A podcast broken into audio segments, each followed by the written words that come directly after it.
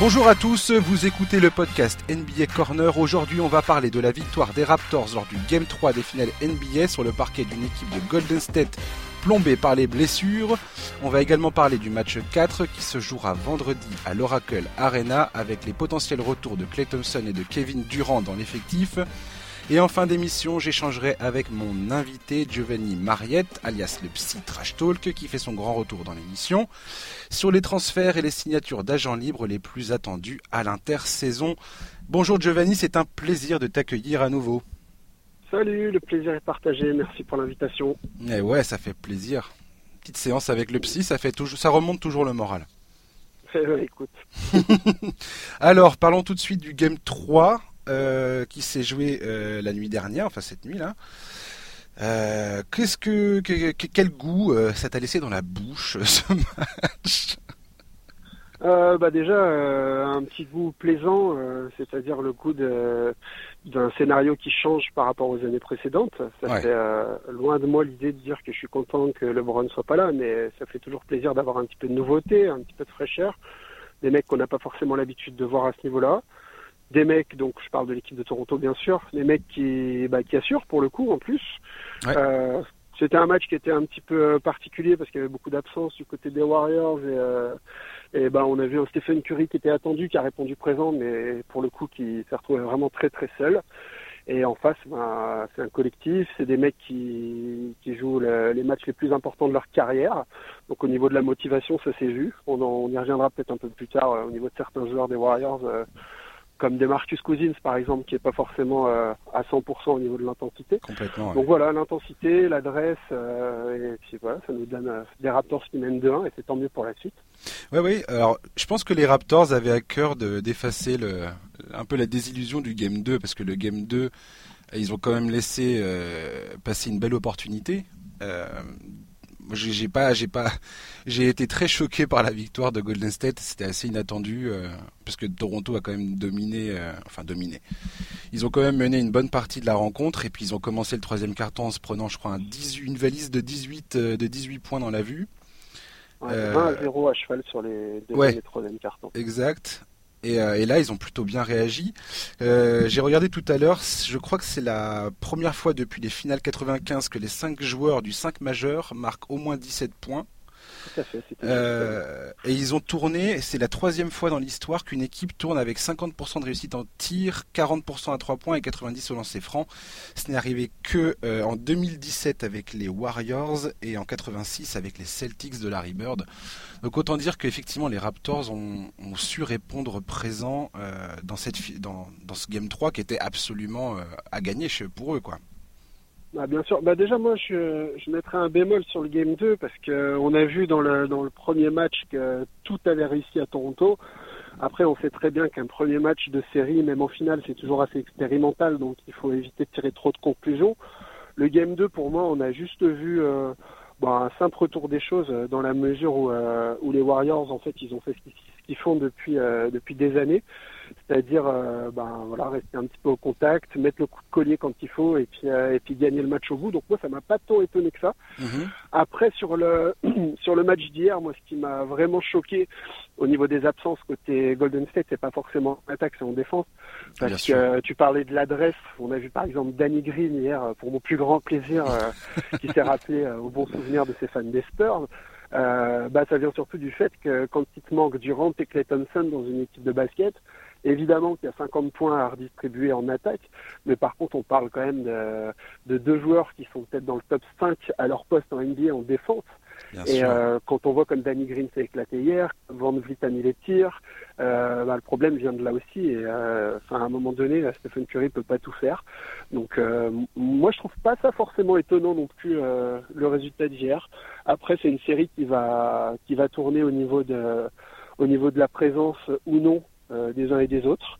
Donc voilà, hier, euh, Golden State était complètement déplumé euh, et, c'est clair et net que si Toronto avait laissé passer le match hier, par contre, il y aurait eu du mal de fait. Ah, c'est clair, ouais. Parce que là, Stephen Curry, enfin, c'est difficile d'attendre plus que ce qu'il a fait. Il faut dire 47 points ah et il lutte. Puis, puis, toute la défense de Toronto est complètement axée sur sa personne, presque exclusivement.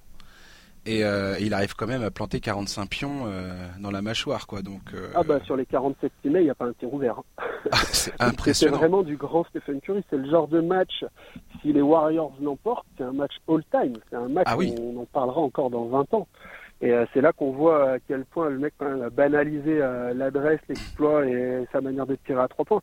C'est que le gars a mis 47 points que, que personne lui a donné, clairement.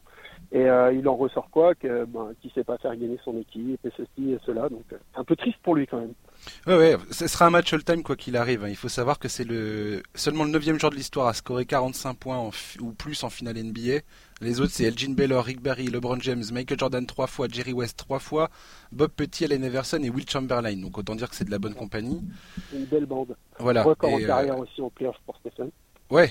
Et euh, il est tout seul avec LeBron à avoir marqué au moins 47 points dans un match de finale NBA euh, dans une défaite. LeBron, c'était l'an dernier, 51 points. On se souvient tous de ce game 1 marqué par le, le, le paix de cerveau de, de J.R. Smith. aussi, hein, faut pas oublier. Oui, oui, c'est sûr, c'est sûr. Ouais.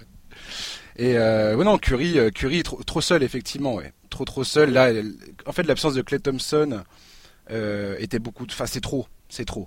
C'est beaucoup trop pour Golden State. Ils ont besoin d'un deuxième scoreur. Là, tu voyais bien qu'ils ont cherché à droite, à gauche. Euh, Iguodala, il a pris les tirs euh, quand il était ouvert mais au final c'était pas c'était pas c'était pas folichon je crois qu'il terminait 2 sur 6 à 3 points euh, Cousins, comme tu as dit tout à l'heure, c'était un naufrage après un, game 2 où il a, il a plutôt été très très bon. Et là, tu vois bien que Marc Gasol est arrivé dans ce match en se disant mais je vais lui serrer la vis à celui-là.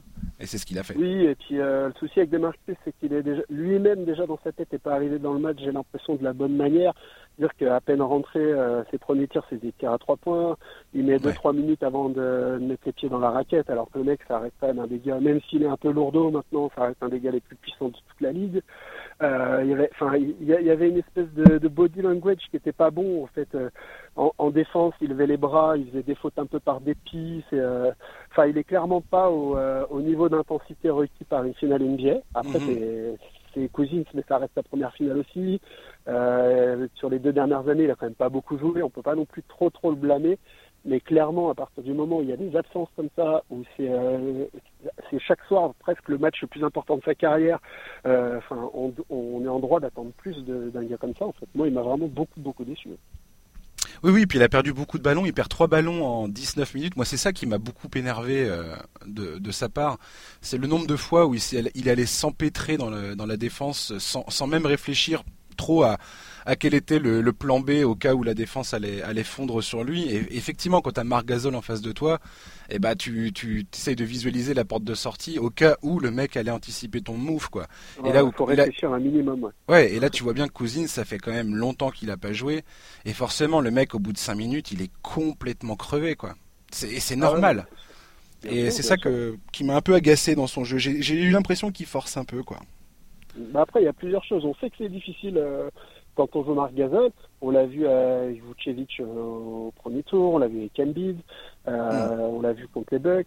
Euh, sauf que des Marcus Cousins euh, en pleine possession de ses moyens, ce n'est pas le cas, mais c'est censé quand même être un des mecs les plus puissants de, de toute la NBA. Enfin, c'est le meilleur poste 5 de la NBA avant qu'il se blesse. Donc voilà, comme tu dis, on trouve des solutions différentes. il le sait, il le sait qu'en face c'est pas Carlos Boozer. Quoi. Il le sait qu'il va falloir jouer différemment. Et ça, il a pas su le faire. Il s'est empêtré un petit peu dans, dans les erreurs de début de match. Il est sorti de son match presque avant même d'y être rentré. Donc dans ces conditions là c'est compliqué. Quoi. Et quand tu sais que sur le banc, euh, derrière, bah, t'as que Bogut, malheureusement, euh, tout euh, valeureux qu'il est, bah, ça devient compliqué. Quoi. Oui, carrément. Et c'est ça le, le, problème au final. C'était aussi un peu le problème de. Enfin, pour le coup, c'était le problème de Toronto au Game 2, c'est que, à part les. C'est qui qui a réussi? C'est à part Kawhi, qui a fait un match. bah, égal à lui-même, quoi, 34 hein, points, 14 rebonds. C'est les role players et, les, et, ses, acolytes qui n'ont pas trop géré, euh, ce qui n'a pas été le cas dans le Game 3. Là, tout le monde a répondu présent. Euh, côté Golden State, là, on a, voilà, on a, eu des matchs euh, un peu moins, enfin, beaucoup moins forts de la part des, seconds couteaux. Je pense à Livingstone qui a 1 sur 4, Jerebko qui a été atroce, 1 sur 6 euh, McKinney 1 sur 4. Enfin, ça n'a pas pris. On a vu qu'il n'y avait pas, assez d'énergie finalement de la part des joueurs du banc et que sans Curry en tête en tête de proue, enfin en tête d'attaque pour pour créer les, les, occasions, pour démarquer les joueurs et pour faire son rôle dément au niveau de la défense, ils arrivaient absolument pas à créer de shoot, quoi. C'était horrible. En fait, ça se voyait même dans l'intensité. Au-delà des 47 points que Curry met, euh, Curry, on l'a vu se jeter sur des ballons, on l'a vu aller piquer les ballons dans les mains de Kawhi. Il était vraiment là. Il, il a donné, il a, il a donné sa vie sur ce match-là. Et c'est le seul vraiment qui était dans cette configuration-là. Même Draymond Green à l'arrivée, qui était, enfin, ses statistiques sont pas dégueulasses parce qu'en en, fin de match, il met deux, deux gros tirs, mais sa première mi-temps euh, est absolument dégueulasse. Quoi. Il n'y a, pas d'intensité. Son premier tir, c'est un tir à trois points complètement hors rythme. Il fait airball. Euh, Il se fait dominer au rebond. Bah, bon, encore une fois, Gasol, Ibaka, c'est pas facile, mais Draymond Green, on connaît la bête quand même. Euh, quand il, il a décidé d'arriver à l'heure au match, euh, personne n'y prend les rebonds. Hein. Mmh. C'est un mec qui est capable d'en prendre 20.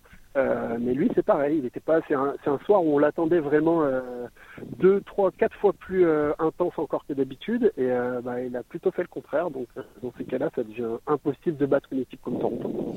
Ouais, ouais, tout à fait. Est-ce que c'était, selon toi, une bonne décision de la part de Steve Kerr de reposer Clay Thompson pour ce Game 3 ou pas? Parce qu'apparemment, Clay Thompson aurait pu éventuellement jouer. C'est-à-dire que si ça avait été un match éliminatoire. Euh, il aurait probablement joué. Là, Steve Kerr euh, s'est dit plutôt à l'aise avec le fait de, le laisser sur le, banc, de donner une chance à euh, Curry Green de, se débrouiller seul avec le, reste de l'effectif. Il y aura des regrets ou pas, selon toi, sur ce truc-là ou pas? Je demande l'avis de mon Toubib déjà. Mais je, pense que ça tourne beaucoup au niveau de, du statement de Kevin Durant en fait surtout quoi. Euh, je pense que Kerr, il a des, des infos qu'on n'a pas. Je pense qu'il a un peu son plan de jeu, mine de rien, pour la fin de série. Moi, je pars du principe euh, que s'il a estimé qu'il devait se passer de Clay Thompson, quand on voit la difficulté de jouer sans lui, c'est qu'il avait des bonnes raisons. J'ai confiance là-dessus, il n'y a pas de souci. Moi, je pense qu'à partir du moment où ils ont gagné le Game 2, s'il fallait reposer euh, Clay Thompson à un moment, c'était, enfin, perdre ce match à domicile, c'est pas grave. Je pense que le, le coup de poker, tu le tentes, quoi. Euh, oui, clairement, clairement. On n'est pas sur une série où, euh, où c'est euh, Panathinaikos contre Partizan Belgrade. Je veux dire, les mecs, ils ont gagné à l'extérieur comme ils gagnent à la maison. Donc voilà, ils ont, perdu, ils ont perdu un match important, certes, mais la série est loin d'avoir tourné hier. La série, elle tournera ou pas avec les retours, le retour ou pas de Kevin Durant. De toute ça, ça bouge pas. Hein. Oui, alors j'ai hâte de voir ça, euh, parce qu'effectivement, si euh, Thompson et Durant font leur retour au Game 4, Toronto, ça va, ça va les contraindre à revoir entièrement leur stratégie, puisqu'il va notamment avoir la possibilité pour Golden State de revenir sur un small ball euh, beaucoup plus efficace que ce qu'ils peuvent faire actuellement avec Iguadala et, et Livingstone penses que ça, à, quel, à quel niveau ça impacte le plus Toronto, hormis l'évidence même qui est que Kevin Durant est un des meilleurs joueurs de, la ligue? Et comment il va revenir aussi, c'est la question qu'on se pose. C'est que ça, fait plus d'un mois maintenant qu'il est en, dehors des parquets. Euh, ça va être, ça va être compliqué probablement. Bah, je pense que déjà Durant, il fait partie de ces rares mecs euh, capables d'avoir une production offensive au moins même sur une jambe parce que parce que bon bah les basketteurs me contrediront, mais euh, ça part quand même pas mal du poignet. Et durant le moment où son poignet il a 2m50 de haut, euh, ça pose pas trop de problème pour lui. Après, ça va changer pas mal de trucs au niveau de au niveau de la défense, surtout un mec comme Siakam qui bah qui s'éclate là dans cette série, euh, un peu moins au game 2, mais on a vu encore hier qu'il a fait ce qu'il voulait. Euh, bah, à partir du moment où il a un gars comme Kevin Durant qui va défendre en bugne à bugne et que derrière il a Draymond Green qui peut faire le deuxième rideau, on va voir s'il tourne encore à, 10 sur 12 au tir. Ouais. Ensuite, euh, enfin, c'est sûr que les, c'est sûr qu'on a vu des Warriors un peu en mode 2015, 2016 quand quand Durant était blessé. Là, par contre, on parle d'une finale NBA. On parle aussi du potentiel meilleur joueur du monde. On en avait parlé la dernière fois. Exactement. Enfin voilà, il faut pas à, un moment donné, il faut pas se mentir. C'est un mec qui tourne à 35 points de moyenne sur les playoffs et qui tourne à plus de 30 points de moyenne depuis le début de sa carrière. Euh, à partir du moment où le mec est là, ça change complètement la donne. Ça change la donne en attaque, ça change la donne en défense. Euh, donc ça sera tout simplement pas la même série, euh, les, pas, les, pas les deux mêmes équipes, pas les deux mêmes systèmes. Enfin, moi j'ai vraiment hâte qu'ils reviennent. Bah, déjà pour les Warriors, parce que je pense que Durant, ça va être vraiment compliqué. Je pense qu'on a sous-estimé cette équipe des Raptors. Ils mhm. sont pas arrivés pour, en finale pour rien. Et moi, franchement, j'espère que Durant n'est pas en train de nous faire un, un coup de jeu, je sais pas quoi là. Parce que moi j'ai envie de le voir en finale parce que bah, parce que il y a de grandes chances que ça aille en 7 à mon avis déjà. si jamais il revient, parce qu'il y a 2-1 pour les Raptors maintenant, euh, il va falloir. Euh, je pense qu'ils ont quasiment plus le droit à l'erreur quoi. Parce ah bah ouais. Ouais, ouais, ouais. Ah, le, Game 4 pour moi c'est un un, un match pivot là déjà. Ah bah complètement. Bah de toute façon à partir d'aujourd'hui tous les matchs euh, c'est limite des c'est pas des winner go mais pas loin, hein. mais pas hmm. loin. Ouais, on n'est pas loin effectivement. Ouais. Mm, mm. Et par rapport à ce que tu disais, enfin deux choses. C'est Draymond Green, ils lui ont posé la question justement, savoir euh, euh, à son avis, est-ce que le retour du Durant, même à 80%, est-ce que c'est une bonne chose, une mauvaise chose? Est-ce que euh, son problème de de rythme, de débarquer comme ça en pleine finale NBA, est-ce que ça c'est pas un problème éventuel pour l'équipe? Et lui a dit, mais c'est le meilleur problème à avoir, c'est Kevin Durant à 80% planté sur un corner et qui est prêt à artiller à trois points, quoi. Quoi? Qu'est-ce que t'as dit? J'aimerais bien avoir ce genre de problème. ouais, voilà. Et c'est clair que si t'as Clay Thompson d'un côté et Kevin Durant de l'autre et que t'as Curry qui fait les écrans avec euh, Draymond Green, bon, bah, t'es plutôt pas mal en fait. c'est mieux que d'avoir. Bah après, les Raptors peuvent s'en sortir. Par contre, c'est que euh, c'est pas loin d'être la seule équipe de toute la ligue capable d'aligner euh, 5 top défenseurs en même temps en permanence pendant 48 minutes. Mhm. Donc, euh, donc c'est là que le combat va être beau, quoi. Ouais, complètement, ouais. Alors, je sais pas si c'est ce que tu voulais, euh, c'est ce que tu sous-entendais tout à l'heure en parlant de Durand. Est-ce qu'il allait revenir ou pas?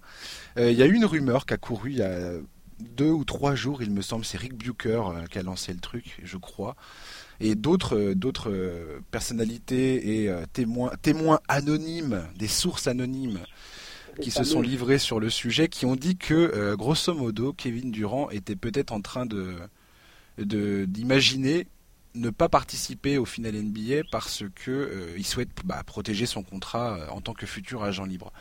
Pour toi, c'est de l'info, c'est de l'intox, c'est bullshit ou pas? Je sais pas, il y a toujours une, une part de légende urbaine un petit peu quand on tourne ce genre d'affaires moi, je pense que le mec, euh, ça reste un compétiteur et qu'à partir du moment où il sera en mesure de jouer, il va jouer et puis c'est tout. On parle d'une finale NBA quand même. Hein. Mais ouais, puis on, le voit dans les couloirs et tout ça. Le mec, il est, au début du match, il est là à encourager ses coéquipiers. Il est. Ouais, c'est un peu de la com aussi. Ouais, bien sûr que c'est bien sûr, mais bien sûr que c'est de la com. Mais dans ces cas-là, est-ce que tu fais de la com? Euh, est-ce que tu fais de la com euh, et dans ta tête tu te dis bah de toute façon les gars je reviendrai pas. C'est là ça devient alors je sais que plein de gens pensent que c'est un c'est un snake, hein, Kevin Durant, mais euh, mais là ça serait un niveau all time euh, all time snake. Après je pense qu'il y a aussi des euh, il y a aussi certaines consignes de la franchise parce que c'est clair qu'un voilà, c'est pas Kawhi le type. Euh, les mecs, ils, ils, savent comment ça se passe à partir du moment où le gars fait sa rééduque ou alors euh, il est posé à New York pendant qu'il y a une finale qui, qui se joue en Californie. C'est clair que les Raptors, putain, ils ont les pieds en éventail, ils vont pas s'emmerder à réfléchir à comment jouer autrement quoi. Hmm. Là voilà, il est là, il gravite un peu autour du groupe, on sait pas trop, donc du coup il y a toujours ce petit ce petit doute. Donc euh, je pense qu'il faut un minimum de il faut un minimum de communication bah, pour pour nous garder un peu en éveil, pour garder tout le monde en éveil. Mais euh, non, non, je pense qu'à partir du moment où le mec, même à 50%, euh, est capable de, enfin, est capable de jouer un match, il va le jouer. Quoi. Il c'est l'histoire qui s'écrit là aussi. Hein. Parce que même s'il joue que deux matchs et qu'il fait 35 et 40, euh, bon, il sera pas MVP des finales, ça y est, cette année, je pense que c'est acté. Mais, euh, mais quand même, ça peut être le mec qui fait pencher la balance pour un sweep-it. Euh, les sweep-it, il n'y en a pas eu beaucoup dans l'histoire. non, non, le mec, s'il peut jouer, il va jouer, hein, sûr. Hmm. Le truc qui me fait un peu peur pour Clay Thompson et, Kevin Durant, c'est euh, le niveau de, jeu physique qu'imposent les Raptors. Ils sont incroyablement physiques, les mecs. Quoi. Ah c'est ça bourrine, mais dans tous les sens, la vache. C'est. Ah, sûr que ça change de ça change de la défense de Gérard l'année dernière. Ouais, puis ça, change des rotations euh, Channing Fry et compagnie. et puis ça doit leur changer aussi de Portland en finale de conférence ouest. Ouais, aussi, ouais, ouais, c'était un peu Alice au pays des merveilles. Ils ont un 5 de départ qui, qui défend le fer quand t'as Van Vliet qui rentre, euh, putain, euh, le mec, euh, il est en mission aussi. c'est un des seuls gars qui est. Il, fait un peu penser à Delavedova en 2015. Grave. C'est un mec qui, c'est un mec qui défend dur comme un acharné, qui, en plus, au contraire de Delavedova qui met ses tirs de l'autre côté. Ibaka, putain, Ibaka, il sort du banc, il joue 15 minutes, il met 6 contre hier. Ouais. Ah, il a distribué des claques, ouais. Voilà, c'est le premier dans l'histoire d'ailleurs à mettre 6 contre en sortant du banc au final NBA. Mm. Voilà, 6 contre quand même, c'est. oui, puis en... rien dire. Quoi. En combien de temps? Le mec il joue 22 minutes Ouais, il joue ouais, 19 minutes ou 22 minutes. C'est quoi, le ratio de. Ouais, non, non, ça veut pas rien dire. Hein. les, mecs vont, les mecs vont vraiment rien leur laisser, quoi. Ouais, ouais, c'est, c'est, non, non, mais c'est clair et net que là, et, c'est ça qui me fait un peu peur, c'est que vu que les mecs, ils ont, je, je, sais pas à quel point, je sais que Clay Thompson, sa blessure, c'est, des blessures euh, pénibles, euh, celle de Kevin aussi, c'est-à-dire que un, mauvais choc, un, mauvais impact, euh, ça peut, ça peut repartir, ils vont jouer avec le feu là-dessus, et ça, rend les finales NBA d'autant plus, d'autant plus intrigantes. Je veux dire, s'ils reviennent effectivement tous les deux au match, au match 4. Kless a l'air d'être à peu près sûr. Ça, rend le, ça rend l'histoire complètement tarée. Bah, la différence entre Clay et Durant, c'est que Durant, il est capable de faire ses matchs en, euh, sur du post-up, sur, euh, sur des petits pull-ups, en, se reposant plus ou moins, en reposant son corps. Clay Thompson, il euh, faut savoir que, enfin, il fait 25 km par match. Le mec, il passe, il passe, sa vie à tourner autour des écrans, il fait que courir, courir, courir, courir, donc mmh. à surveiller, quoi. Et tu parlais de Fred Van Vliet, j'ai trouvé une stat marrante. c'est une espèce de pub pour la pour la natalité pour la natalité. Euh, Fred Van Vliet, avant d'être papa euh, pendant les playoffs, c'était 25% au tir, 4 points de moyenne. Et depuis qu'il est papa, c'est 57% au tir et 15,2 points de moyenne euh, par match. Voilà, faites des enfants les, amis. Bah écoute, moi j'ai une stat qui va venir contredire la tienne. Merde. c'est qu'avant avant d'être père, j'étais en bout de rotation au dernier niveau départemental. Ah ouais. Et depuis que je suis devenu père, je me suis blessé et j'arrive plus à mettre un pied devant l'autre. Donc ça ne marche pas à tous les coups. Donc chez les amateurs, ça se vérifie pas. voilà. Très bien. Mais non, c'est vrai que l'histoire est belle. C'est vrai que l'histoire est belle. Surtout que, enfin moi le premier, hein, pendant, les trois quarts de sa saison et puis, euh, tout le début des playoffs, euh, moi j'étais outré de voir qu'un mec avec un niveau aussi dégueulasse puisse être puisse faire partie d'un roster NBA en fait. Le mec ah était là, il n'arrivait pas à mettre un pied devant l'autre, il n'a pas été foutu de faire une bonne passe en pratiquement un mois de playoff. Et là, le mec s'est révélé. Euh, euh, c'est incroyable. C'est incroyable. sans, parler de son adresse, le gars est à droit, ok, n'importe qui euh, sur un voilà deux trois semaines de chaleur est capable de mettre des, des gros trois, mais il défend tellement bien, il se jette sur tous les ballons, c'est un peu l'âme, enfin c'est redevenu déjà le capitaine de la seconde unit. Et quand il est sur le terrain, c'est limite le, le, patron tout court en fait, quoi, parce qu'on a un Kawhi qui est un peu taiseux, qui fait le taf mais euh, en silence. Et lui, il est là, il arrange tout le monde, il est, euh, il est génial. Franchement, j'adore. J'ai pas sorti les chiffres d'ailleurs, euh, mais les chiffres circulent sur, le, sur la toile, les amis. Fred Van Vliet face à Curry, c'est pas mal du tout. Hein. Il s'en sort très très très très bien, avec les honneurs, largement même en défense, tu veux dire Ouais, mais en défense, ouais. C'est-à-dire que. pas hier, du coup. Ah non, pas hier, non. Ah, du coup, non. Du coup, hier, c'est pas un bon exemple. Ok. Mais, de façon euh, générale, Fred Van Vliet se débrouille pas mal. Après, c'est Stephen Curry. Euh, moi, j'ai ah total respect pour Stephen Curry. Euh, voilà, vous, vous m'entendrez pas dire quelque chose de d'incriminant par rapport à, ce joueur mais mais non non mais, il, s'en sort tu vois bien qu'il se bat le gars ah ouais il va au charbon il va au charbon il jette sur tous les ballons il est c'est vraiment, tout à l'heure, je parlais d'attitude avec Demarcus. C'est vraiment cette attitude-là qu'il faut quand tu es en finale NBA et euh, qui peut faire d'un joueur moyen un élite player en finale. Quoi. Et, euh, c'est le contraire qui se passe avec Demarcus et avec Van Vliet. C'est ça, c'est un, bon joueur euh, qui, qui, arrive à élever son niveau d'intensité à un, un tel point qu'en fait, il est, enfin, c'est obligatoire d'avoir sur le terrain dans les moments chauds. En fait. Ouais, exact. Ouais. C'est un peu le, d'ailleurs le rôle qu'a joué Queen Cook euh, sur un match, le game 2 là, en fin de. Ouais, sur 5 minutes. Sur 5 minutes. Pendant 5 minutes, Queen Cook a été, a été l'inspiration. Voilà. Euh, je voulais parler aussi d'un autre sujet qui, euh, qui affole un peu la, la planète NBA, c'est la place d'Iguadala au Hall of Fame. Toi, tu te situes là-dessus, sur cette question, comment? Tu penses que c'est un Hall of Famer ou pas, Iguadala c'est vrai qu'on n'a pas vu, pas, vu pas mal le débat ressortir ces derniers jours, parce qu'il me semble que c'est qui c'est qui a qui c'est qui a lâché cette cote, d'ailleurs? C'est un joueur des Warriors, non? C'est Chris Mullin et Tim Hardaway. Il y a eu un espèce de reportage ah sur euh, le run TMC dans les euh, débuts des années 90, 90, 91 avec euh, Tim Hardaway, Mitch Richmond et Chris Mullin. Et tous les deux étaient interrogés. Ils ont été, on leur a posé des questions sur la dynastie actuelle de Golden State. Et ils ont parlé d'Iguadala, donc qui venait de planter son game winner au game 2. Euh, et, forcément, les mecs, euh, je pense que sur le moment, ils étaient là, mais bien sûr, Iguodala, c'est un, c'est un Hall of Famer. Et depuis, tout le monde y va de sa stat. a pu l'être au premier tour, quoi. Hein? Comme DJ Augustine a pu l'être au premier tour. non, mais plus sérieusement, euh, avant de. Enfin, je suis personne pour dire oui ou non, mais déjà, je pense que le, principal débat autour du Hall of Fame, c'est de, c'est de savoir déjà de quoi on parle. Exactement. Ouais pourquoi je, me rappelle c'est marrant parce que c'est un des tout premiers papiers que j'avais fait euh, sur Trash Talk en 2013 je crois où je parlais justement de ces, euh, ces mecs qui qui mériteraient le Hall of Fame et qui ne finiraient peut-être pas et inversement euh, donc c'est marrant parce que bah, pour moi clairement Igodala au niveau de, de plein de choses il mérite pas forcément d'y être je vois par exemple, on en parlait tout à l'heure, un mec comme Robert Torrey, il a sept bagues, donc quand même euh, trois ou quatre avec un rôle euh, loin d'être euh, dégueulasse.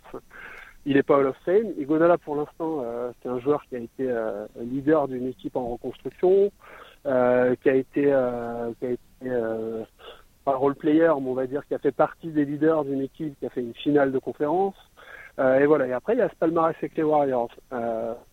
pas à titre personnel, aujourd'hui, après sa carrière n'est pas finie, hein, il peut encore avoir trois titres hein, si on veut rire. Mmh. Mais aujourd'hui, je pense, à titre personnel, je pense pas qu'il mérite forcément sa place au Hall of Fame. Après, faut faudrait rediscuter. Voilà, faut, faut rediscuter. Euh, qu'est-ce que le Hall of Fame Est-ce que c'est euh, est-ce que c'est juste une histoire de statistiques qui a quand même l'air d'être euh, d'être quand même le point le plus important au niveau de au niveau des nominations. Ouais, l'argument pour Iguodala, ça serait ça effectivement. C'est parce que le mec a atteint des, des certains paliers en termes de points rebonds euh, passe décisive et ainsi de suite en carrière, qu'il le mettent dans un groupe de joueurs élites quoi. Et résultat, la question se pose. C'est marrant, ça, ça, me rappelle euh, la stat de Tadej Siang en début de saison où euh, il expliquait que c'était le seul mec qui, qui arrivait à tourner à tant de points, tant de rebonds, tant d'interceptions, à tant de pourcentage à 3 points sur tant de matchs. non, mais bientôt, les mecs vont être Hall of Fame parce qu'en fait, c'est les seuls mecs à avoir marqué deux fois plus de 30 points euh, en back-to-back euh, en plein décalage horaire. C'est ça, mais, les Américains, ils sont dingues de ce genre de stats. Il y, y a, aussi un autre exemple que, que j'ai trouvé, c'est euh, Casey Jones, légende des Boston Celtics à l'époque où les, les, Celtics raflaient tous les titres NBA. Et voilà, et le mec, parce qu'il a fait partie d'une dynastie, donc le mec a jamais été All-Star, il tournait à 7 points de moyenne. Ouais, mais attention, on parle, on, parle de d'une dynastie, c'est encore pas la même que les Warriors. Ils ont, ah bah non, parce qu'au bout du compte, ils ont gagné beaucoup plus de. Lui, il a gagné, lui, il a gagné 8 titres consécutifs avec euh, les Celtics. Voilà. voilà. on est d'accord. C'est, c'est, euh, c'est impossible de. C'est du. Je pense qu'on, il y a peu de chances qu'on revoie ça un jour dans puis c'est pas la même ligue tout simplement, mais mais voilà. Et, donc je pense que cette question se pose aussi pour Iguadala en termes de euh, tiens voilà je fais partie d'une dynastie. Est-ce que euh, est-ce que est-ce que c'est le cas? Moi pour moi à la limite la question se posera s'il gagne. Euh, allez, on dit que Kevin Durant resigne à Golden State cet été, il gagne un quatrième titre consécutif. À la limite, à ce moment-là, je veux bien qu'on en parle. Mais sinon, je trouve que c'est caricaturé le truc. Hein, hein? Peuvent gagner un quatrième titre sans Kevin Durant, hein. ils peuvent le gagner avec Anthony Davis, par exemple. C'est vrai. C'est avec Anthony Davis. ah, mais comment tu vends du rêve Ils sont surprenants. Hein. mais... Non, mais pour terminer le débat là sur le, Hall of Fame, euh, ça reste quand même une institution. Euh, et moi, euh, j'adore Iguodala, hein, franchement, mais ça me dérangerait un petit peu parce que il est, il est MVP des finales en 2015, mais on sait tous que, que c'est pas que c'est pas mérité, mais euh, dire c'est pas forcément, il n'est pas MVP unanime, on va dire. Mhm. Euh, et ça reste un role player, ça reste un role player. Il y en a eu d'autres. Évidemment, Livingston n'a pas mis des shoots euh, clutch, mais Livingston est tout aussi important que Guadala dans la dynastie des Warriors. Euh, Bogut est aussi important dans la dynastie des Warriors, même si ça se voit moins sur les euh, sur les feuilles de stats. Donc, je pense qu'on est un petit peu on est un petit peu hors sujet en fait euh, si on met Godala et Fame dans la même phrase. avec tout le respect que j'ai pour lui, hein, ça veut pas dire que que j'estime que c'est pas un bon joueur, attention. Mais quand je vois la, la liste des Hall of Famers, même si ces dernières années euh, certains joueurs euh, sont de plus en plus contestés, oui, c'est vrai. C'est comme ça, on aime bien contester. moi, je trouve que, enfin, je trouve que ça fait pas tâche, mais Enfin, j'ai pas l'impression qu'il soit à sa place dans cette liste-là. Euh, moi, je trouve que c'est une bonne chose que les choses soient contestées, enfin que soit, ça soit remis en doute dans le sens où je crois que Chris Weber n'a pas été voté, euh, si je dis pas de bêtises, peut-être que je dis une bêtise, mais Chris Weber euh, a été rejeté, je crois, pour pour son son, son... Ouais, ouais, ce sera Vlad Elivac qui représentera les Kings en septembre. Et, et, et, moi, je, je, je comprends. Chris Weber, c'était un, voilà, il a été recalé, ouais. Euh, je comprends que, que Chris Weber était un, était un joueur. Franchement, moi j'ai regardé, euh, j'étais un grand fan des Kings euh, au début des années 2000. Les duels face aux Lakers, c'était un truc immanquable. Ouais, t'es vieux toi. Ouais, je suis vieux, ouais, je suis une vieille, je suis une vieille charrue, ouais. Merci beaucoup, Giovanni. Je me sens beaucoup mieux maintenant. Ça fait plaisir de parler avec toi. On va arrêter l'émission plus tôt que prévu finalement. non, je déconne. Bon, bah, monsieur, merci beaucoup. Comme mon invité était désagréable, j'ai décidé d'arrêter. non mais voilà, Chris Weber, c'est un mec qui, avait des stats absolument incroyables. Il a été connu euh, aussi pour sa carrière universitaire, malgré qu'il est, il est bien, euh, il est bien, il a bien sali les, draps. Hein? Pas pour les bonnes raisons. Pas, pour les bonnes raisons. Ils ont fait deux fois la, finale. Après, il a, il a merdé. Il a merdé de façon mémorable. Euh, voilà, Chris Weber, c'est un mec qui avait les stats, quoi. Clairement, c'est un mec qui avait les stats, qui avait le jeu, euh, qui était, euh, qui a été dominant pendant quelques temps. Mais pour moi, ce mec-là n'a clairement pas sa place au Hall of Fame. Je suis désolé. Voilà, bah, ça revient à ce que je disais tout à l'heure. Est-ce qu'on fait un Hall of Fame statistique? Est-ce qu'on fait un Hall of Fame pour les méritants? Est-ce qu'on fait un Hall of Fame pour les mecs intelligents? Enfin, il y a plein de questions. Quoi. Avant mm. même de, de, débattre sur qui a le droit d'y être, qui n'a pas le droit d'y être, il y a plein de questions. Donc, est-ce que ce ne serait pas le moment aussi de, de rediscuter de tout ça quoi. Ouais, on verra ça. Euh, est-ce que tu as vu euh, la news vite fait Tu me dis oui ou non hein, euh, sur le, trash talk de Kawhi Leonard, les, témoignages de ses de ses anciens coéquipiers à San Diego State. Ouais, quand il parle pas beaucoup là. Ouais. Alors moi, ce truc-là, ça, j'ai j'ai dévoré ce truc avec avec énormément de délices parce que c'est la première fois où où des mecs te témoignent. oui, Kawhi trash talk sur le terrain, ça peut lui arriver. Bucket. Voilà. Layup. non, non, tu ne feras rien. Non, tu ne passeras pas. Non, non. Et ça, ça me fait délirer en fait. Et ce, qui me fait marrer, c'est qu'ils lui ont posé la question en conférence de presse. Et que le mec il dit ah c'était à l'époque où je, rêvais de faire la NBA tout ça bah il a donc il a réussi et qu'il a précisé il y a dernièrement aussi qu'aujourd'hui aucun joueur n'ose n'ose lui mal lui parler ou le ou le provoquer sur le terrain et je, je veux bien les comprendre quoi. On a vu, même, même avec ses adversaires, là, c'est Norman Powell qui s'est pris un vent mémorable et tout. le mec veut le checker avant le match, et juste il monte le terrain avec son doigt, genre non, non, mais là il y a un. tu te les gardes.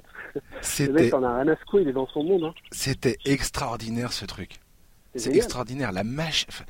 c'est ridicule cette histoire de machine de robot, mais là tu vois que le mec il est dans un tel état de concentration que pendant 5 bonnes secondes, et c'est long, hein, 5 secondes quand le mec a le point, a le point tendu à attendre sa réaction.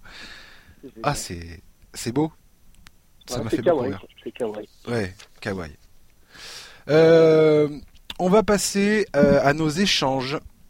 Alors, les deux, on va faire toi et moi, on va mettre en commun les deux transferts euh, qu'on aimerait voir à l'intersaison, et ensuite on fera les deux signatures d'agents libres qu'on aimerait également voir à l'intersaison, parce que c'est là que ça va se passer. De transferts, d'accord. Alors on va commencer par les transferts. Je commence, tu commences? Euh, Allez, tiens, je commence. Allez, vas-y. Et moi, j'annonce, j'ai un bonus, j'ai un transfert bonus. C'est vrai, bon, moi j'en ai que deux, mais ça viendra peut-être. C'est une spéciale dédicace pour toi en plus. C'est vrai ah, Ouais, c'est juste pour te faire plaisir. euh, alors, mon premier, c'est Franck Pilicina. Ok. Euh, parce que bah, j'en ai marre de voir euh, les, anti, les Français anti-français critiquer Francky en disant que c'est pas un joueur de basket. Je suis tellement d'accord. Ça fait deux ans que il a montré dans sa première saison sur une petite période qu'il était capable de défendre comme un fou. On l'a vu défendre sur Harden, on l'a vu défendre sur, sur Westbrook, sur Irving. Il a éteint quand même, mais vraiment éteint quelques mecs, pas n'importe qui. Même Curry a dit, hein. Curry a dit que ce mec-là était, enfin, était potentiellement très fort, quoi. ouais, bah, moi j'ai souvenir vraiment d'un match contre Houston où, euh, bah, où James Harden il dansait pas tant que ça, quoi. Donc euh, ça veut dire que le mec est pas là pour rien. Euh, ça fait quand même deux ans qu'il galère dans une équipe. Euh, bah voilà, on sait que on sait que c'est une équipe en difficulté dans, dans sa construction par rapport à son staff, aux joueurs, au roster, au tanking, il y a plein de trucs. là, c'est bon. même s'ils vont avoir un gros pic de draft, il y aura peut-être un petit peu plus de games l'année prochaine, mais j'en doute. c'est temps quand même pour Nikina de, bah, de faire ses valises et puis de partir faire ses preuves ailleurs. Bah, déjà parce que le temps passe vite, même s'il est encore jeune. Euh, puis merde, prouver un petit peu à bah, tous les mecs qui le taillent, là, parce que ça m'énerve vraiment que c'est un vrai joueur de basket, un vrai two-way player, euh, que s'il n'a pas encore eu le temps de développer son jeu en attaque, c'est déjà un top défenseur de la ligue malgré le, peu de matchs et le peu de temps de jeu qu'il a eu. Et euh, c'est déjà une bonne base. Donc moi j'ai hâte de le voir euh, ailleurs et qu'il prouve enfin qu'il a sa place en NBA. j'ai l'impression avec Francky, un des gros problèmes, c'est que euh, offensivement, il est pas, il a du mal, il galère. Il galère en attaque, il a du mal à mettre ses shoots, il a du mal à trouver ses shoots. Il essaie toujours de faire la passe, l'extra passe. C'est, ça tient aussi de sa formation. Ouais, manque de confiance aussi. Ouais, ouais. Exactement. Le mec a 5 minutes euh, tous les mois pour prouver quoi. Alors, tu m'étonnes que tu, tu joues en rythme quoi. Et comme tu as dit, dans sa première année, quand il jouait avec Porzingis, euh, où il y, avait un, il y avait une bonne relation avec lui et Porzingis sur le terrain, et tout d'un coup, le mec, il prenait les shoots quand, parce que parce qu'il y avait quelque chose qui se passait. Et Ornachek avait réussi à mettre, euh, je pense, des, des, systèmes en place où Franck savait où prendre ses shoots et comment prendre ses shoots. Euh, depuis que le coach Fisdel est arrivé, c'est la merde absolue pour Frank Tikilina parce que déjà Fisdel n'a pas l'air de lui faire confiance et, et n'a rien fait pour le mettre en confiance. Quand je vois que le mec a essayé de le faire jouer ailier, ça m'a fait doucement rigoler. Comment tu veux que le mec s'en sorte quoi? Enfin, je veux dire, c'était mort depuis le début. Et je repense à des, mots de Tony Parker en parlant de Frankie qui disait Franck, c'est un joueur de système. Il a besoin d'être dans un système de jeu où il sait comment faire et quoi faire pour, euh, pour briller sur le terrain. Et moi, je suis à 100% d'accord avec ça. Premières, 15 premières années de basket de sa vie, il a appris à jouer dans des systèmes en France. Mais bien euh, sûr. Et t'aimerais le voir partir où? Oh là là, ça c'est une bonne question. Moi, j'aurais euh, adoré le voir jouer à Dallas, ce mec-là. J'aurais adoré qu'il soit pris par les Mavericks, en fait. Qu'il joue pas avec ouais, Dallas, après, il y a une culture, euh, une culture qui fait jouer les joueurs européens avec leur, avec leur propre qualité. Moi, perso, j'avais vu une, euh, j'avais vu une petite news, je crois que c'était sur Yahoo, euh, où, euh, où il parlait des Warriors où, euh, où c'est un mec euh, qui serait euh, qui serait assez idéal en fait dans le dans le moule warrior, c'est-à-dire bah, tout est player déjà forcément, un mec qui est capable de jouer sur plusieurs postes. Le gars poussait même un peu le trait en disant que le gars s'il pousse un peu de fond pendant deux étés, ça peut limite devenir un petit Draymond Green qui peut jouer 3-4 quand il aura pris du muscle. Et franchement, quand on voit le ultra small ball joué par pas mal d'équipes maintenant, franchement, il y a des match-ups en 4 qui seraient pas forcément dégueulasses. Et c'est vrai que dans une équipe comme les Warriors, avec euh, avec un coach qui bah, qui exhorte tous ses joueurs à être capables de défendre pratiquement sur sur quatre ou cinq postes et d'attaquer pareil euh, du poste 1 à 5, franchement, je je sais pas, je me dis pourquoi pas. Je me dis pourquoi pas. Mais euh, plus avant de avant de l'imaginer où que ce soit. Enfin, moi, j'ai vraiment surtout envie de le voir avec du temps de jeu. J'en ai marre de le voir en tête de raquette, ouvert, pas prendre le tir. Si d'après, bah du coup, ah bah j'en prends un peu forcé parce qu'en fait j'aurais dû le prendre avant. Enfin putain, c'est typiquement le, mec qui est pas en confiance, qui, qui sait pas où se placer, qui sait pas quand tirer parce qu'il a pas envie de sortir. Il vient de rentrer mais il sait qu'il va ressortir. Enfin, franchement, c'est certain qui se mord la queue à New York et euh, qui se casse quoi. Giovanni, on est d'accord que tout ça c'est aussi une question de coaching. Je suis désolé. Enfin moi, moi fils d'elle, je l'ai, je l'ai méprisé plus d'une fois cette saison quand je voyais l'utilisation et quand il utilisait euh, Franck Tikilina. Hein, quand il, ah, Fidel, c'est un bien meilleur assistant qu'un coach en chef en fait. Il faisait du très très très bon boulot quand il était à, Miami. Ouais. Et, euh, et, non, et depuis c'est devenu compliqué quoi. Et, franchement, un mec, euh, un mec comme Franck qui a besoin de, de confiance, de, ouais. de confiance, bah, de temps de jeu déjà, et puis de confiance, et puis d'un jeu, euh, voilà, d'un jeu ordonné quoi. Mais je sais pas si tu te souviens, mais Fisdel c'est quand même le mec en pleine saison qui a commencé à lâcher. Euh, euh, ouais, je vais mettre les joueurs euh, en, en, comment dire en concurrence les uns avec les autres. Ils vont se battre pour aller trouver du temps de jeu. Déjà d'une, c'est une mentalité typiquement américaine ce truc-là, et c'est pas forcément que c'est pas forcément tous les joueurs qui vont se sentir euh, épanouis là-dedans.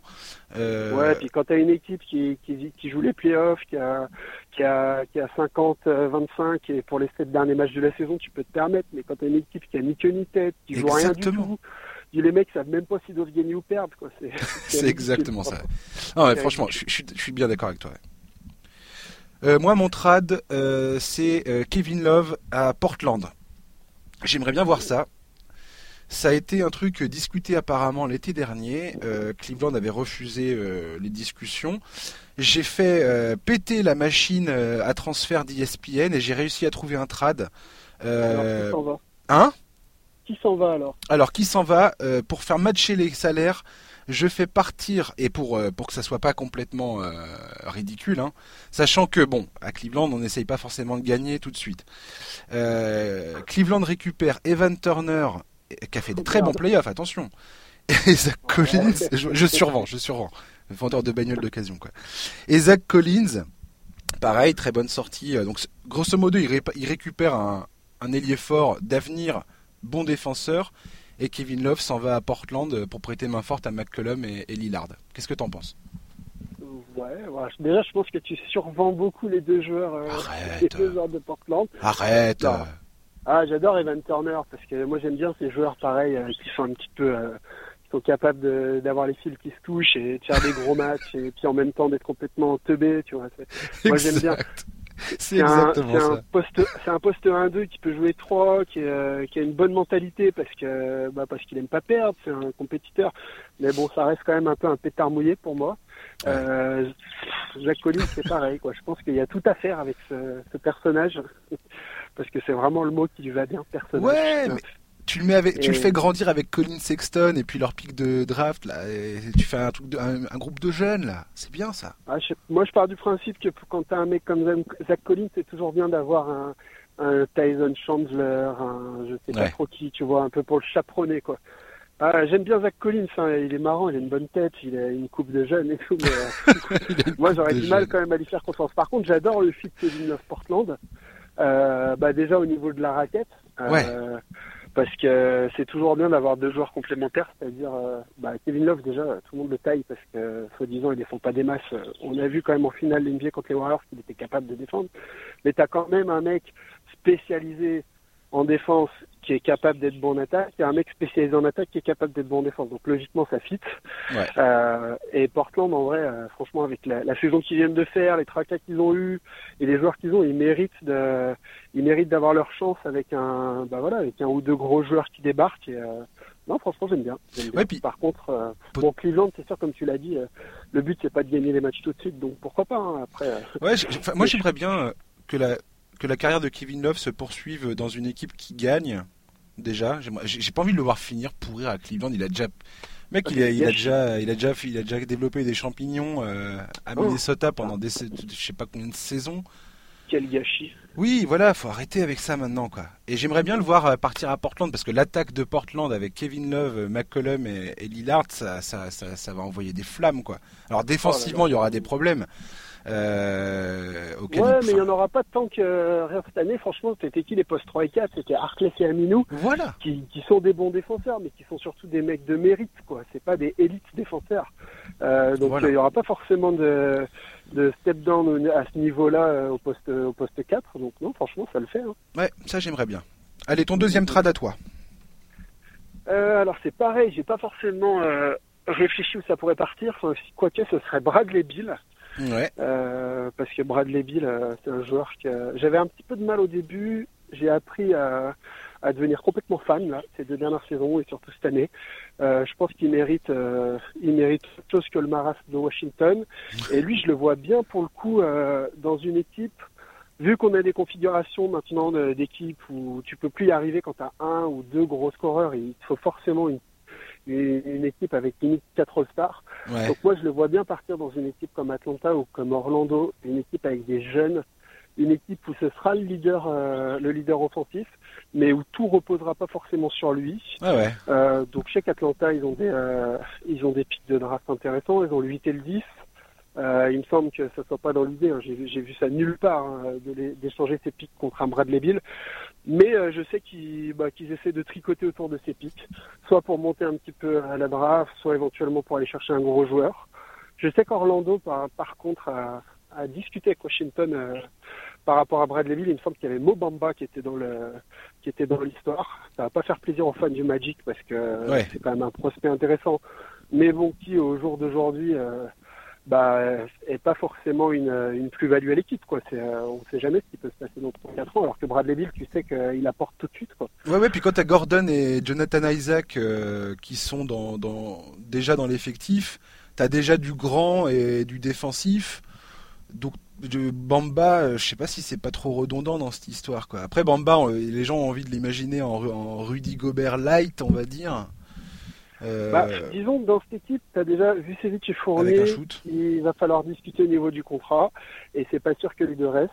Euh, derrière, tu as quand même un mec comme Aaron Gordon qui a sérieusement évolué dans le sens où c'est devenu, euh, il a arrêté un peu de prendre des tirs, même s'il a encore deux trois fulgurances de temps en temps, mais il a compris que euh, c'était déjà un, énorme défenseur et on, l'a vu notamment au premier tour des playoffs. Enfin, je pense qu'Orlando doit ferait bien miser sur lui. Ensuite, Isaac, euh, c'est quand même autre chose au niveau du développement de Bamba, parce que c'est un mec qui a déjà prouvé, et à mon avis, lui, on va vraiment, vraiment, vraiment en reparler. Donc, je pense que ça, c'est lock. Et euh, ouais, comme ça, je me dis qu'un petit Bradley Bill avec Isaac, avec Gordon et avec soit Vucevic, soit Fournier, je pense qu'ils feront tout pour en garder au moins un des deux. Je pense mhm. que ça peut être pas mal aussi. Ouais. Et là, Bradley Bill, il aura le, bah, il aura bah, tout le loisir de, de mettre ses buckets. En plus, Bradley Bill, c'est un bon défenseur aussi. Et euh, il sera dans la course au playoff, parce qu'Orlando, si on playoff cette année, je pense que c'est pas pour être 14e l'année prochaine. Ah Donc euh, je pense que ça pourrait être pas mal. Mais surtout pareil que Franck, quand il se barre de Washington, qui se barre de ah, l'influence nauséabonde de, de Snoop Dogg, là. Euh... du naufrage du naufrage annoncé, enfin en cours, naufrage en cours, attention. Ouais, ouais, non, franchement, il a déjà, lui pour le coup, il a sacrifié un an ou deux lui de sa, carrière de la ville, je pense, parce que au-delà du fait que ben, il y a des blessures, donc c'est jamais, c'est pas de chance, hein, mais je pense mmh. qu'il n'y a pas spécialement de projet à Washington non plus. Donc, euh, donc ouais, c'est le moment peut-être d'aller voir ailleurs.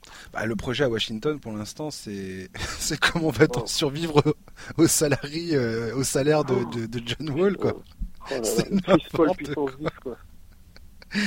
Non, non, mais en plus, il y a Markel Fultz à Orlando. Et si un jour Markel Fultz euh, sait à nouveau jouer au basket et qu'il s'achète un. Non, enfin, voilà, peut-être. Peut-être, hein, peut-être que Markel, il va. Markel, il a, je sais pas, il a, pas, il a 21 ans ou je sais pas quoi, faut lui laisser le temps. Ouais, c'est une grande question, mais bon, après, c'est pareil, hein, le temps passe vite. Hein, le temps passe vite voit des mecs comme Giannis, comme Jokic, comme Embiid, euh, enfin à 21 ans, ils en étaient déjà, ils étaient déjà plus haut. Hein. Ouais. Euh, mon deuxième trad à moi, c'est les Knicks qui chopent Anthony Davis. voilà. J'ai envie que j'ai envie que les Knicks chopent ce gars-là. Euh, et, et, ça va faire écho à mon agent libre de tout à l'heure. J'annonce. C'est c'est un projet, une discussion en plusieurs étapes que je vais entamer avec vous. Mais voilà, je sais que les, les Knicks sont sur le sont sur les sont sur les dents pour essayer de, de choper ce gars-là. Ils fileraient grosso modo leur troisième pick de draft, Kevin Knox, Dennis Smith Jr., Alonzo Trier, euh, Frank, qui partirait dans, dans, le truc parce qu'il faut matcher les salaires, Lance Thomas et euh, les picks de draft de 2021 et 2023. ok. Et euh, le, Ils vendent la maison. Du, 11 septembre 2001 et la statue de la liberté. Waouh, waouh, waouh. ça, ça match. Et ça, ça match, ouais. Apparemment, il y a, y, y a, moyen que ça. En tout cas, ça fait de la concurrence à l'offre des Celtics et des Clippers, euh, qui sont les, les plus sérieuses. Après, t'as les, as les Lakers peut-être qui, qui, enfin, je sais pas. Je, je comprends pas cette histoire des. On continue de parler de, de, de Anthony Davis potentiellement aux Lakers. Il y a des, des gens qui continuent de faire des, des propositions de trade pour l'emmener là-bas, mais je, je vois absolument pas comment c'est possible. Mais bon. Moi déjà j'ai un petit peu de mal avec euh, avec ces trades euh, où tu échanges 8 mecs contre Anthony Davis. Ouais. En sachant qu'Anthony Davis dans un an il peut partir. Euh, en sachant que en sachant qu'on connaît euh, bah voilà, on connaît la vie à New York, on sait comment ça se passe. Ils n'ont pas encore proposé à personne les, les garanties d'une Dolce Vita là. Donc euh, moi personnellement j'aurais énormément de mal en tant que général manager à proposer 80% euh, des forces vives de mon roster pour récupérer Anthony Davis pour un an. C'est sûr. En sachant qu'il a montré quand même ces derniers mois un caractère euh, bah, qu'on lui connaissait pas forcément. Exactement. Ouais. Euh, donc ouais, j'ai un petit peu de mal quand même avec ces, ces master trades là, euh, ouais, à 8 contre 1 là, c'est, enfin ouais, j'ai un peu de mal. Pourquoi pas, hein, mais. J'apporterai ma touche finale à, à, à tout à l'heure. à ce transfert. Ouais, d'accord, j'ai hâte, j'ai hâte. Ouais, ouais. Je fais du teasing là. D'accord. Et tout de suite, la coup, pub. Tu Non, je retrouves avec des Knicks euh, avec euh, avec Anthony Davis et Et c'est tout. et, Anthony et Davis s'appelle comment il s'appelle euh, et Luc Cornet. et Luc Cornette. Et tu Cornetman. autour de ce de ces Twin Towers. Et mon transfert bonus, spécial dédicace Giovanni Mariette, le petit trash talk. J'ai envie de voir Chris Paul aux Lakers. Wouh Ah, Come on c'est bon, il n'y a plus David Stern pour l'interdire maintenant. Voilà Attends Alors je sais pas, euh, j'ai regardé, j'ai essayé de voir un petit peu. Alors pour faire correspondre les salaires, je pense qu'il faut avoir une formation d'astrophysicien spécialisé en chimie moléculaire, parce que là c'est du grand n'importe quoi. Euh, mais par contre, j'ai envie de voir Chris Paul signer aux Lakers. Donc les Lakers, grosso modo, vider leur, leur effectif pour y parvenir. Et euh, ramener Carmelo Anthony et qu'on ait enfin notre banana boat en NBA. Ah bah voilà. bah, C'est ça, la dernière chance. C'est la dernière chance qu'on a, les chers amis. D'accord, donc ce qui, ce qui mettrait vraiment LeBron James dans une position euh, idéale. Mais grave, avec les poteaux. Avec les poteaux. T'es moins triste quand t'es pas tout seul, quoi. Ah, c'est sûr. un- après, un titre de quoi? Je sais pas, mais. ouais, ouais, l'idée est bonne. L'idée est bonne. Moi, personnellement, Attends. je pense qu'au niveau où, où sont Carmelo et Chris Paul aujourd'hui, bon, j'exagère un peu pour Chris Paul, mais je les vois plus en Big Three League. C'est Mais dégueulasse. bon, ouais, pourquoi pas Ça ferait une occasion de plus de se foutre de leur gueule et tout. Enfin, moi, ça me ferait déjà une trentaine de papiers déjà garantis pour la saison prochaine. Ah bah ouais, tu m'étonnes. Putain, c'est le bonheur de tout journaliste euh, NBA. Là, C'est t'as de la story tous les jours, quoi. Allez, on passe aux agents libres. On finit Ouais, on là-dessus. passe aux choses sérieuses quand même. Ouais, tu parles. j'en ai, j'en ai encore une bonne pour toi. Euh, tu veux commencer sur les agents libres? Ouais, bah écoute, tu parlais de New York, moi je vais rester à New York. Ah, vas-y. Euh, J'espère que Kevin Durant va signer New York. Ouais. Euh, parce que je suis pas là à minimiser euh, ce qu'il a fait depuis 2016 euh, à Golden State. Mhm. Il va, bon voilà, ça on prend pas le chemin, mais je continue à penser qu'il partira de Golden State avec trois bagues.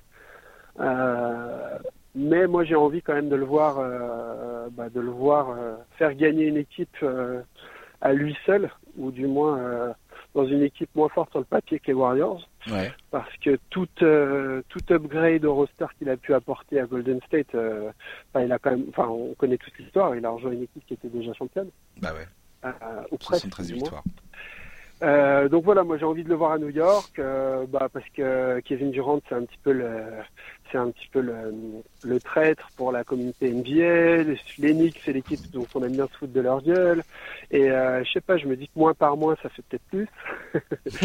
et que euh, non, franchement, il, il mérite euh, au, au vu de son talent, de de ses stats, de sa manière de, enfin voilà, de tout donner sur le terrain. Mine de rien, Mm. là on parle juste du joueur il mérite d'avoir euh, d'avoir une équipe vraiment entre ses mains et euh, il mérite de, faire grimper hein, une franchise historique comme les Knicks, euh, peut-être pas jusqu'au titre de champion, pas forcément, pas tout de suite, mais il mérite en tout cas de remettre les Knicks sur la carte.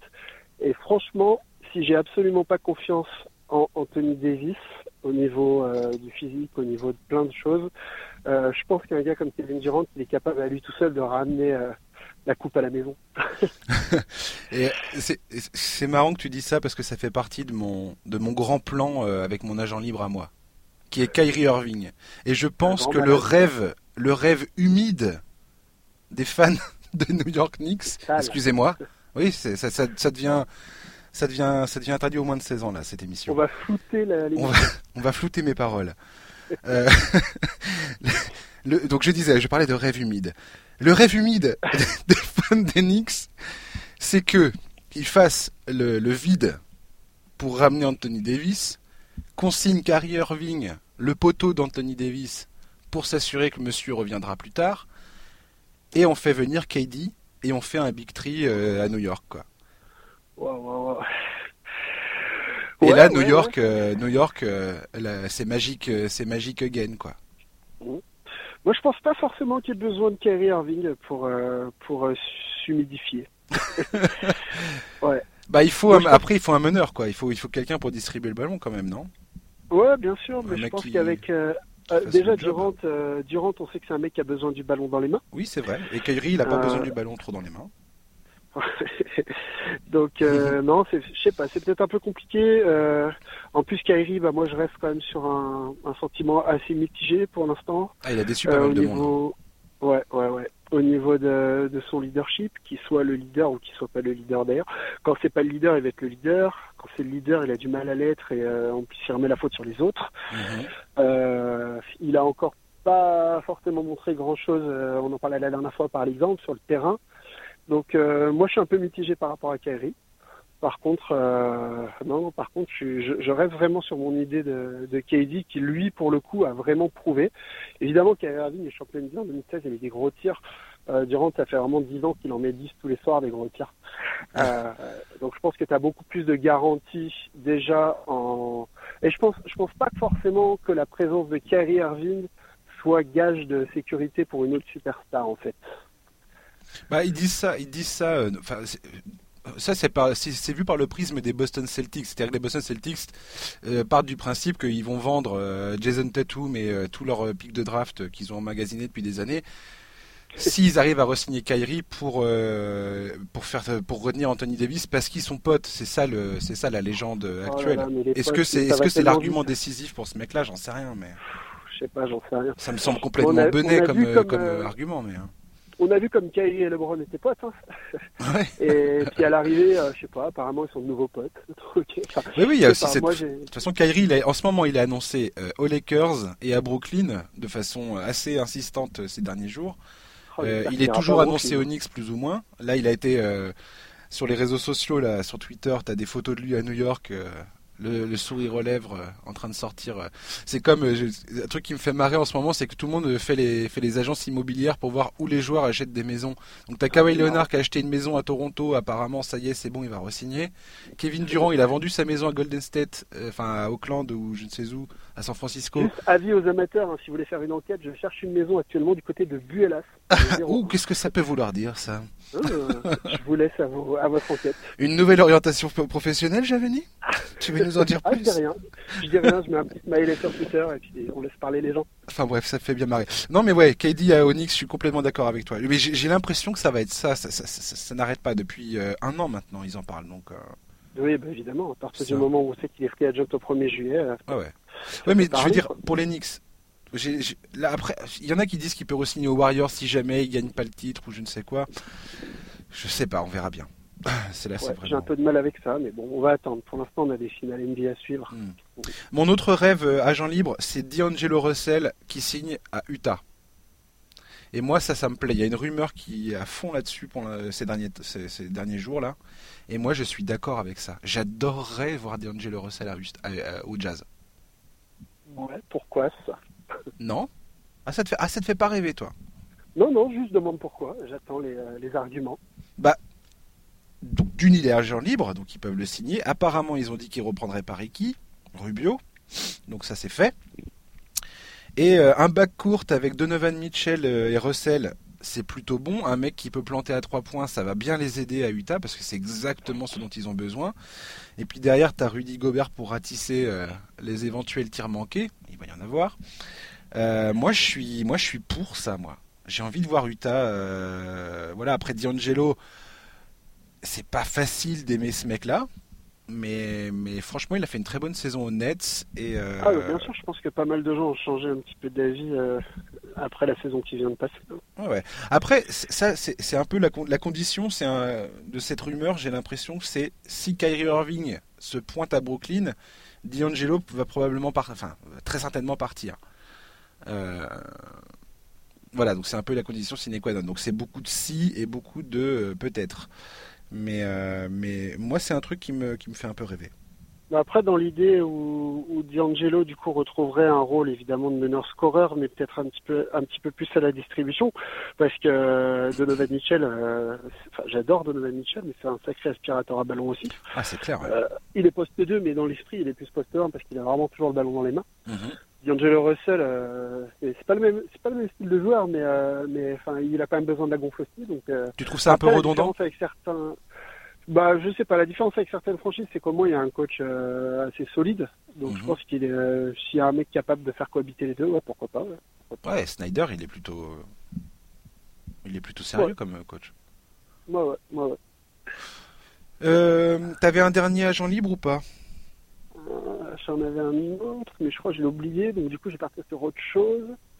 Euh, je vais... Allez, je vais partir sur un choix euh, complètement euh, subjectif et qui vient de, du cœur. Oh. J'aimerais bien. Il me semble que Tony Parker doit Ah. renégocier là bientôt. Ouais. Bah, bah j'aimerais bien qu'il revienne faire une dernière saison aux Spurs. Oh, il parle avec le Ah cœur, oui. là, Giovanni. Là. Bah Ah, oui. là, on touche les Bah oui. sentiments, là. Non, non, bah, il, est, il est parti, il est parti à Charlotte un an parce que, bah, parce que ça reste euh, avant tout un businessman, Tony P, et que, Ouais. Fallait prendre un et chèque. qu'il avait envie aussi de jouer, voilà. Euh, mais bon, euh, après, à, à voir aussi parce que euh, il y a deux choses. Et d'une, l'histoire serait belle, Mhm. et je pense que, je pense franchement que qu'il lui reste maximum deux ans dans les dans les jambes et que l'année prochaine potentiellement ça pourrait bien être la dernière. Donc si l'année prochaine c'est la dernière, j'aimerais bien qu'il la fasse à San Antonio. Après, ce qui se passe, c'est que les raisons pour lesquelles il est parti au niveau du temps de jeu, euh, ce sera les mêmes quand il va revenir. Euh, je sais plus exactement où on en est au niveau du contrat de Patty Mills, mais ce qui est sûr, c'est que Derek White et Dejounte Murray pourraient leur prendre des minutes. euh, bonjour. Et ce serait, Ouais. puis ce serait ridicule quoi de faire jouer Tony 25 minutes pour mettre un des deux gamins sur le banc. Ah, mais pour, pour piloter la jeunesse, c'est parfait. Maintenant qu'il a vu euh, qu'il a vu un petit peu ce qui se passait ailleurs pendant un an et que malheureusement, euh, bah, je pense qu'il a compris qu'il ira pas en place à Charlotte. Hein. Ah bah oui. Euh, je pense que c'est peut-être le moment pour lui de, je sais pas, de, de penser à ses fans français, de penser à la fanbase des Spurs, et puis de revenir nous jouer un dernier chapitre dans le Texas. Ah, c'est beau. C'est beau, ouais. Ah pourquoi pas, ouais. Ah, j'adorerais. Ah, j'adorerais. Ça serait tellement Spurs. Ça serait une histoire spursienne. Et je te jure que si jamais j'ai mon deuxième euh, free agent qui me revient en tête, je te fais signe. bah, moi, j'ai mon bonus. Mon bonus, c'est. DeMarcus Cousins qui va se faire offrir un contrat par les Los Angeles Lakers. Encore une fois. Ah, ouais, Parce que les Lakers, ils sont tellement bien, ils sont tellement sereins avec leur, euh, leur direction. Tout le monde est tellement sur la même longueur d'onde. Je pense qu'ils vont faire le bon choix et offrir un, un contrat mammouth à Cousins. Après Ah bah oui. Mozgov, après, après, Non, Javal McGee, torchons et les serviettes, là, t'exagères. après Javal McGee, ils vont se dire, eh, des Marcus, il était pas mal dans le game 2 quand même des finales NBA. On va lui Ouais, offrir non, un contrat. C'est un, mec qui est facile à gérer et puis euh, qui tient bien sur ses jambes depuis deux ans, donc feu contre Max. Non, mais complètement. Et puis euh, c'est exactement le joueur qu'il faut autour de LeBron James. Il sait, il sait shooter à 3 points. Ah ouais, ouais, spacing et tout. Ouais, ouais, je crois qu'il est à, à 30% cette saison, ou un truc comme ça. Enfin, un truc. euh, Non, mine de rien, je pense. Enfin, moi, c'est un mec depuis euh, le début de saison. Là, j'y pense aux Lakers. Je sais pas, j'ai l'impression que, bah, déjà, euh, voilà, la Californie, Cousins, euh, Cousins, on sait très bien que c'est pas le mec qui va aller s'enterrer à Milwaukee, enfin, même s'il est à New Orleans. Et j'ai l'impression qu'un marché, un gros marché, déjà, c'est lui irait. Par contre, un gros marché où on leur donne un petit peu de, on lui redonne un petit peu de, de cartouche en attaque là. Parce que là, le pauvre, euh, Ouais. en passant de, en passant d'une équipe où il avait euh, 90% des ballons. euh, ouais. aux Warriors où il doit en toucher un par carton et il a intérêt à marquer, euh, je pense que ça lui a fait drôle et c'est peut-être mine de rien aussi un peu pour ça qu'il a du mal à rentrer dans les matchs. Et, euh, ah, et ça serait pas fort. Bon, après, faut voir le montant du contrat, hein, mais T'imagines s'il y y a un duo euh, avec Chris Paul sur le terrain, non mais Chris Paul et Cousins, l'é- l'équipe, l'équipe adorée, euh, l'équipe adorée quoi. L'équipe que Ah, tu veux. J'adore Cousine, ça attends, je sais pas dans quel euh, dans quel lot tu me mets. hein. Moi, je suis, moi, je suis pas fan de Cousins du tout. Ah, il est un peu dans le dur actuellement, mais le pauvre, il, a, il vient quand même de passer deux mauvaises années. Après, il y a toujours cette décision là, de Ouais. partir aux Warriors, mais bon, euh, on sait comment c'est devenu maintenant la NBA. hein. Les mecs veulent gagner, c'est tout. Et euh, non, franchement, moi, euh, j'aurais du mal à être dur avec lui. Quoi. Il a, il a galéré pendant quand même un paquet d'années, un peu à la Garnett, là, dans une équipe de merde où, euh, où il arrivait à rien. Ah oui, il a pas Euh, vécu les, bo- les bon, bonnes années aux Kings. ouais. Après, il est pas facile aussi, attention. hein, Ah, mais grave. euh, Moi, c'est ça que je Mais- reproche à Cousins. Ouais. Depuis son depuis son, son transfert à New Orleans, euh, bah, j'ai l'impression qu'il a un petit peu évolué quand même mine de rien. Mhm. C'est devenu, il est passé de, de, de jeunes de jeunes joueurs un peu à, pas vétérans, mais tu vois, joueur un peu expérimenté. Il a, il, maintenant il connaît un petit peu la vie et euh, non, je pense qu'il mériterait quand même d'avoir une vraie chance dans une vraie franchise. Mhm. Ne serait-ce que pour les deux dernières années qui vient de passer là, avec les blessures, avec euh, plein de choses. En tout cas, il mérite, effectivement, je suis d'accord avec toi, il mérite d'avoir son contrat, parce que le mec, il était parti, il était parti pour signer un max, et, euh, et ça a été la, la, la chute, euh, la chute, quoi, le, la rupture du, chan- du tendon d'Achille, et puis hop, plus, Et ouais, plus rien, quoi. ouais, et puis on a beau dire ce qu'on veut euh, entre un mec qui, qui va prendre le max qui, alors qu'il le mérite pas.